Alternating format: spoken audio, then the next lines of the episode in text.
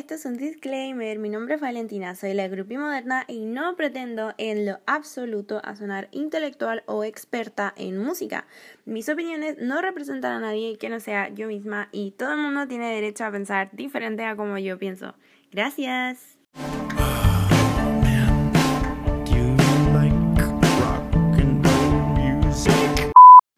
Hey, it's Friday, I'm in love, dijo el Robert Smith. Ah. Primero quiero agradecer a la gente que está escuchando porque sé que hay mucha gente que esperaba que yo pudiera sacar un podcast eventualmente y aquí estoy siendo complaciente. Gracias a todos ustedes por esperar y tenerme paciencia. Eh, sepan también que siempre voy a tener en Instagram, que es Grupi Moderna en caso de que no lo tengan, voy a tener un link en el que ustedes pueden dejar mensajes de voz para yo poder colocarlos en el podcast, que voy a dar el tema con anticipación cada semana para que ustedes puedan dar sus opiniones o comentar o no sé, decir lo que les dé la gana con respecto a ese tema. Así que estén atentos también a eso para que podamos hacer algo más colectivo y más precioso. Y bueno, el tema de hoy vendría siendo los mejores conciertos de nuestras vidas. Ah, el primer concierto al que yo fui en mi vida fue cuando tenía como 13 años, si no me equivoco. Fue al concierto de Tronic en la sala SCD del Mall Plaza Vespucio. Una cosa chiquitita, no sé, igual Tronic era una banda chilena. No sé si hay alguien que esté escuchando que no la conoce. Mm, no les voy a decir que vayan a escucharlos porque en realidad no, no son tan buenos. Pero eso fue mi primer concierto. Y desde ese entonces hasta ahora he doblado mi edad actual en conciertos, que no me atrevo a decir mi edad así como en público solamente. Pero sí, he ido a muchísimos, a muchísimos, muchísimos, muchísimos conciertos. Entonces me he dado cuenta de diferentes factores que hay de la gente, porque obviamente todos tenemos opiniones diferentes pero hay tres factores súper importantes cuando la gente decide si es que un concierto fue muy muy bueno o muy muy asqueroso. Porque obviamente no todos los conciertos, pues, no toda la música en vivo es necesariamente buena. Porque siempre hay algo que puede salir mal. Onda, son muchas cosas que están en juego, entonces no siempre puede ser algo perfecto. El primer factor importante vendría siendo el factor emocional, que es con el que yo personalmente me siento más identificada, porque yo tengo muchas emociones adentro, por decirlo de alguna forma y me puedo conectar de esa forma ya como algo más intrínseco entre la música de cierta banda y yo. Para mí es muy importante eso porque si la música no me hace sentir nada, entonces no, no me gusta porque la idea es que la música pueda transmitir algo. Y por eso la emocionalidad en los conciertos se tiene que notar para que yo pueda decir, ah, esto me encanta. O si no, no sería tan bueno como como otras cosas. Por ejemplo, para mí, el concierto de Arcade Fire en el 2017, el 11 de diciembre de 2017, cuando estaban en el tour del Infinite Content, ese concierto fue en el Movistar Arena, si no me equivoco. Ese show fue maravilloso, onda, no tengo otra palabra para describirlo, porque no solamente todas las canciones estuvieron muy buenas, tocaron muy bien, estaban maravillosamente ejecutadas, sino que el, era como una fiesta gigante y eso es lo que me gusta. Y además que fue tenía una idea muy original para la, como la puesta en escena, por decirlo, porque al presentar a los miembros de la banda los presentaban como si fueran de estos personajes que van a pelear a las luchas libres. Entonces decían, no sé, como pesando tantos kilos viene Wind Butler y salía Wind Butler entre medio de la gente, del público más encima, y así, guay, y toda la gente vuelta loca, ¡ah, Y todo eso, y no, así fue, era genial. Y después con los 40 músicos que tienen arriba del escenario, se convirtió en una fiesta. Incluso hasta el último momento en el que se bajaron del escenario, se bajaron todavía tocando música, todavía bailando, toda la gente todavía estaba demasiado hiperkinética, no sé. Fue demasiado lindo, o sea, no sé, yo tengo ese concierto muy adentro del corazón, porque realmente tocó todos los puntos que debería haber tocado. Fue, además de ser entretenido, fue muy lindo, fue muy emotivo, tuvo su, sus partes rápidas, lentas, tuvo un poco de todo. Y para mí me llenó por completo. maravilloso. Ah. El segundo factor importante vendría siendo el factor técnico. Ya, este es probablemente el que yo menos entiendo, por decirlo de alguna forma, porque yo no tengo ese conocimiento profesional que se necesita, que tienen algunas personas que van a un concierto y dicen, ah, este man está usando tal guitarra, no sé, Telecaster es la primera vez que se me vino a la mente, pero no importa. Está usando esta guitarra, el modelo específico, saben qué pedales están usando, saben, no sé, sobre los hi-hats, sobre el, sonido en sí.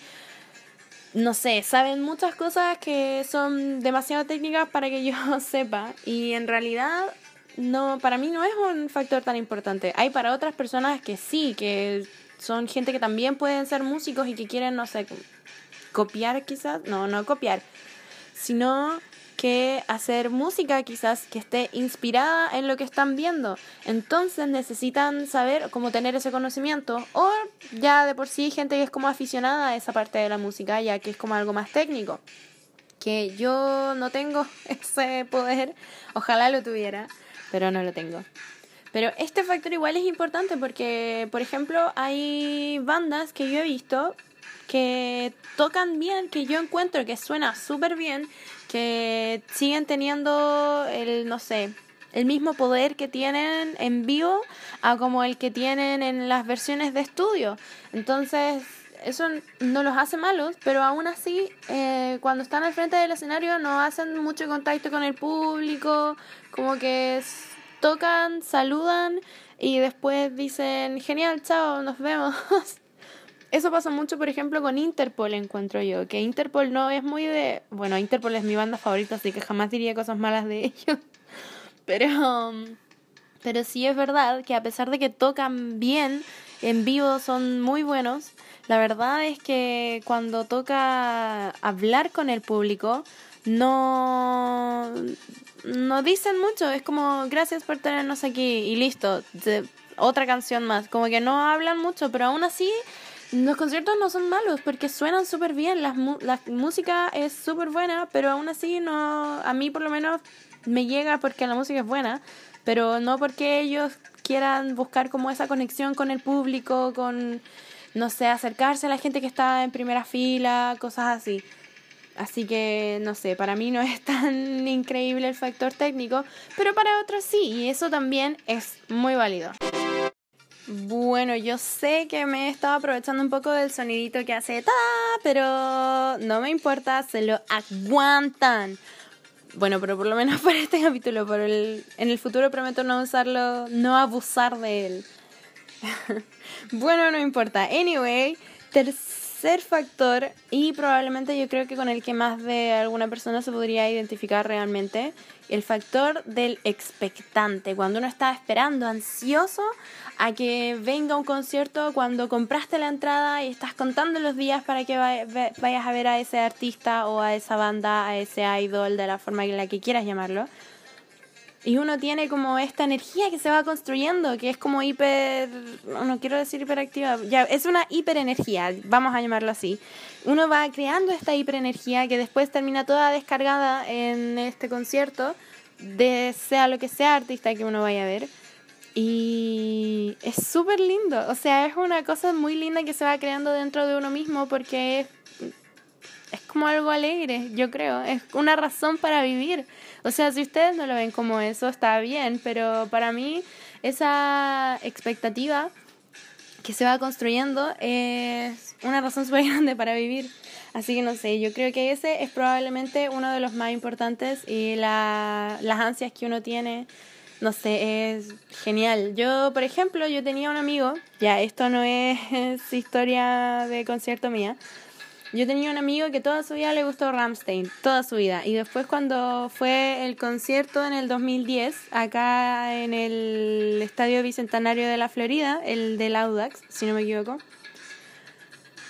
estuvo vuelto loco por meses. Yo me acuerdo que contaba los días, llegaba. Nosotros teníamos clases de inglés juntos eh, en, un instituto y él decía así como, ay, quedan, no sé, quedan 46 días para el concierto de Ramstein. ¡Oh! Y yo así, ya, genial. Y llegaba como una semana después, quedan 37 eh, días para el concierto de Ramstein. ¡ah! Y ya, sí, ya. Y cada semana se iba volviendo más ruidoso con eso. Y era genial, no sé. Claro, yo no lo viví personalmente, no con Ramstein, por ejemplo, lo viví con, quizás, ya, con Paramore yo creo que me pasó con el concierto del 26 de febrero del 2011. Con eso me pasó esa expectativa. Pero este man iba cada vez más, más ruidoso y estaba cada vez más emocionado y me encantaba verlo porque obvio que era... Era, es divertido de ver a la gente que está contenta, sobre todo cuando tiene que ver con conciertos, que para mí es como una de las cosas más importantes que se pueden hacer en la vida. Entonces es muy lindo de ver.